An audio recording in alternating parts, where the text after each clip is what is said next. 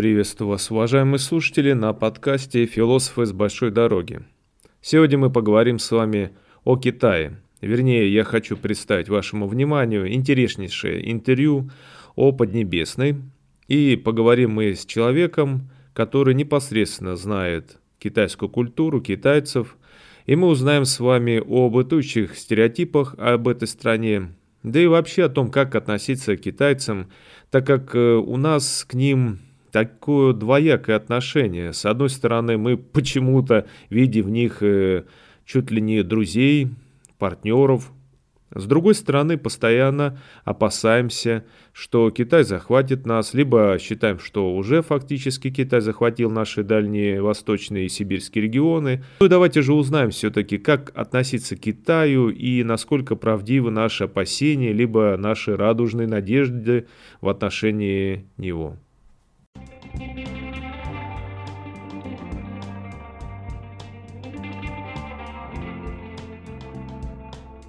Но прежде всего я не стал бы верить страшилкам и их авторам, пророчащим скорое вторжение КНР на территорию России. Все это часть более крупного мифа о так называемой китайской угрозе, о которой я еще скажу позже. Я предпочитаю смотреть на вещи более приземленно. С точки зрения географии, Китай – это сосед. Экономическом плане Поднебесная является крупным импортером российского сырья.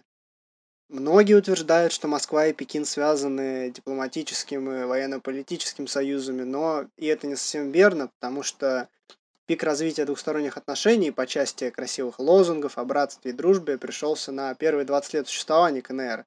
Затем, напомню, в Китае отрицательно отнеслись к развенчанию культа личности Сталина, и Мао Цзэдун кардинально пересмотрел свое отношение к союзу с страной Советов. В то же время культурная революция только усугубила начавшийся разрыв. Можно вспомнить конфликт э, на полуострове Даманский, к примеру. Я не знаю, с кем вообще сейчас дружат Китай и Россия, потому что дружба понятие настолько эфемерное, что его впору использовать только в художественной литературе, потому что дружить, как мне кажется, могут только те страны, между которыми нет конфликта интересов.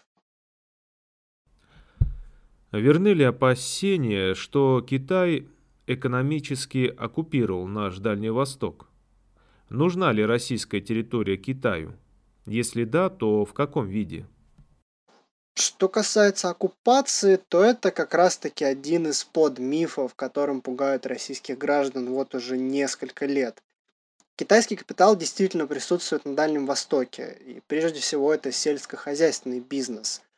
А но у российского Дальнего Востока очень долгая история отношений с Китаем. Это и челночная торговля в 90-х, и потоки трудовых мигрантов в настоящее время. Поэтому я бы не стал говорить об оккупации, потому что это, ну уж слишком фантастический термин, оторванный от реальности. Какие они китайцы? Насколько силен спор отцов и детей в современном Китае? Китайцы, как и русские, разные. Различие проявляется и в уровне образования, и в обычаях, и традициях. На территории современного Китая вообще проживает 56 национальностей. Да, есть титульная нация Хань, но это не значит, что другие национальности пали жертвой унификации. В Южном Китае, например, до сих пор есть деревни, добровольно ведущие довольно архаичный образ жизни. Одно из ключевых, на мой взгляд, различий – это, конечно же, язык. Дабы не вводить слушателей в заблуждение, объясню, почему я употребил слово язык, а не диалект. Как я уже сказал, на территории Китая проживает 57 национальностей. У каждой, согласно официальной трактовке, есть свой диалект, на котором они в основном общаются в кругу семьи или друзей.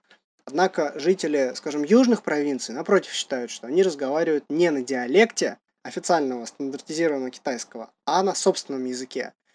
То есть даже на слух условный кантонский диалект, на котором разговаривают в Гонконге или в Гуанчжоу, или сычуанский диалект, разительно отличаются от путунхуа.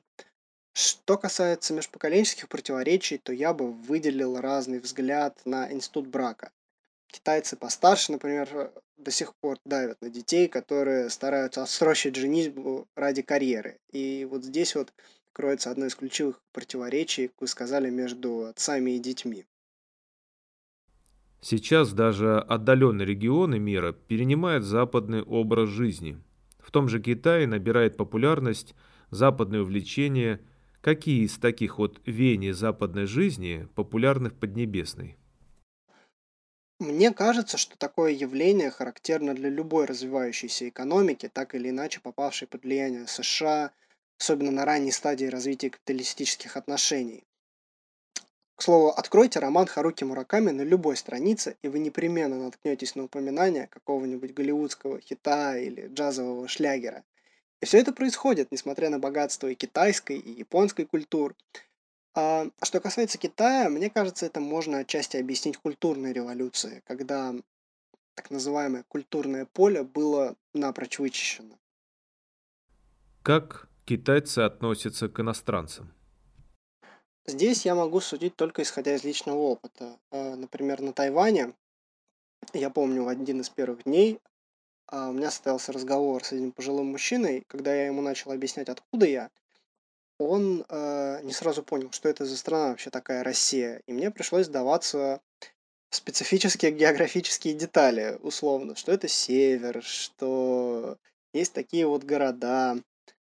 А, забавно, но только когда я упомянул, что раньше на месте России существовало другое государство, Советский Союз, он сразу, конечно, понял, о чем я говорю. А, Что касается молодых тайваньцев, то там конечно, уровень осведомленности в разы выше. То есть даже мои тайваньские друзья– это люди, которые учили в университете русский язык, были в России на стажировке, поэтому молодое поколение тайваньцев, конечно, прекрасно знает о стране. А что касается Китая, я имею в виду материкового Китая, то, опять же, исходя из моего опыта, там есть две очень сильные ассоциации связанные с Россией. Во-первых, это холод, во-вторых, э, менталитет россиян. То есть очень часто по отношению к русским употребляется такое выражение «джан джан минзу», которое переводится как э, «боевой народ», э, ну, вот что-то в этом духе, во- воинствующий народ, воинствующее племя. А все это связано, конечно, с подвигом советских людей, которые они совершили во время Второй мировой войны. Вот, и эта ассоциация до сих пор живет даже в сознании молодых китайцев. Китай окрашен в красные цвета, но по духу это капиталистическая страна. Насколько уместно сравнивать его с возможным будущим СССР, если бы СССР еще остался существовать? Да и мог ли Союз с его борьбой с частниками и плановой экономикой повторить опыт Китая, если китайцы уже 80-е взламывали американские видеоигры, позже продавая их в Россию? Недавно, кстати, у Си Цзиньпина спросили, что было бы с Советским Союзом, если бы он не развалился, на что китайский лидер ответил, был бы сильный лидер, все было бы более-менее хорошо. А я не думаю, что Советский Союз мог бы вырасти в то, чем сейчас является Китай. Китай поменялся экономически в конце 70-х годов, но не политически. В Советском Союзе были тектонические изменения и э, по части экономики, и политики. Плюс Горбачев писал, что э, страна отчасти так и не отошла от шока Чернобыльского. Я говорю о Чернобыльской катастрофе. Ну и многие экономисты писали о том, что война в Афганистане тоже косвенно повлияла на, скажем, на распад Союза. А в то же время, после распада СССР, э, страна лишилась не только субъектов, но и предприятий, которые в том числе занимали важное место в производственных цепочках. Чтобы чтобы достичь тех высот, которые достиг Китай, надо было обладать идеологической гибкостью и сравнительными преимуществами Китая. Китай– это портовые города, это прочные связи с мигрантами по всему миру. Это бедное население, которое потом успешно конвертировалось в дешевую рабочую силу. Это и россыпь свободных экономических зон. Это и грамотная стратегия по привлечению западного капитала. То есть есть целая совокупность факторов, которая позволила Китаю вырасти экономически, вырасти в плане экономики, но остаться формально, отмечу формально, верным и- идеалом социализма. Понятно, что все это, все это показное, но тем не менее. Ам, понимаете, бороться с западным империализмом, конечно, дело благородное, в кавычках, но когда пришло время, Китай закрыл глаза на многолетнюю историю антагонизма и радушно принял и иностранный капитал, и инвестиции, и специалистов, и получилось то, что получилось. Насколько и дальше хватит китайского чуда? Рабочая сила не всегда же будет дешевой, так как класс образованных будет расти. Китайское чудо продлится до тех пор, пока китайцы будут верить в это чудо. Особенно рядовые китайцы. К примеру, в 1989 году, когда экономические эксперименты правительства с ценообразованием привели к инфляции и чуть не привели к продовольственному кризису, случились протесты на площади Тяньаньмэн. Вообще есть два взгляда на китайскую экономику. Первый, она вот-вот рухнет, коллапс неизбежен. И второй, социализм наконец-то победил капитализм, левая идея жива, и она успешно применяется, ее постулаты успешно применяются в Китае, что, кстати, очень и очень спорно. Потому что социалка в Китае очень дорогая. То есть школы, детские сады, медицинское обслуживание, все это стоит больших денег. На мой взгляд, сейчас в экономике КНР существует одна систематическая проблема, которая, которая требует особого внимания. Это перепроизводство экономики. Потому что, когда в 2008 году грянул мировой финансовый кризис, Китай ответил на это обильным инвестированием в экономику, что впоследствии привело к затоваренности и к повышению долговой нагрузки. Китайцы очень суеверные люди. Я могу назвать лишь какие-то базовые суеверия. Например, китайцы очень не любят число 4, потому что оно созвучно в китайском языке слову смерть. То есть 4 с и смерть тоже с.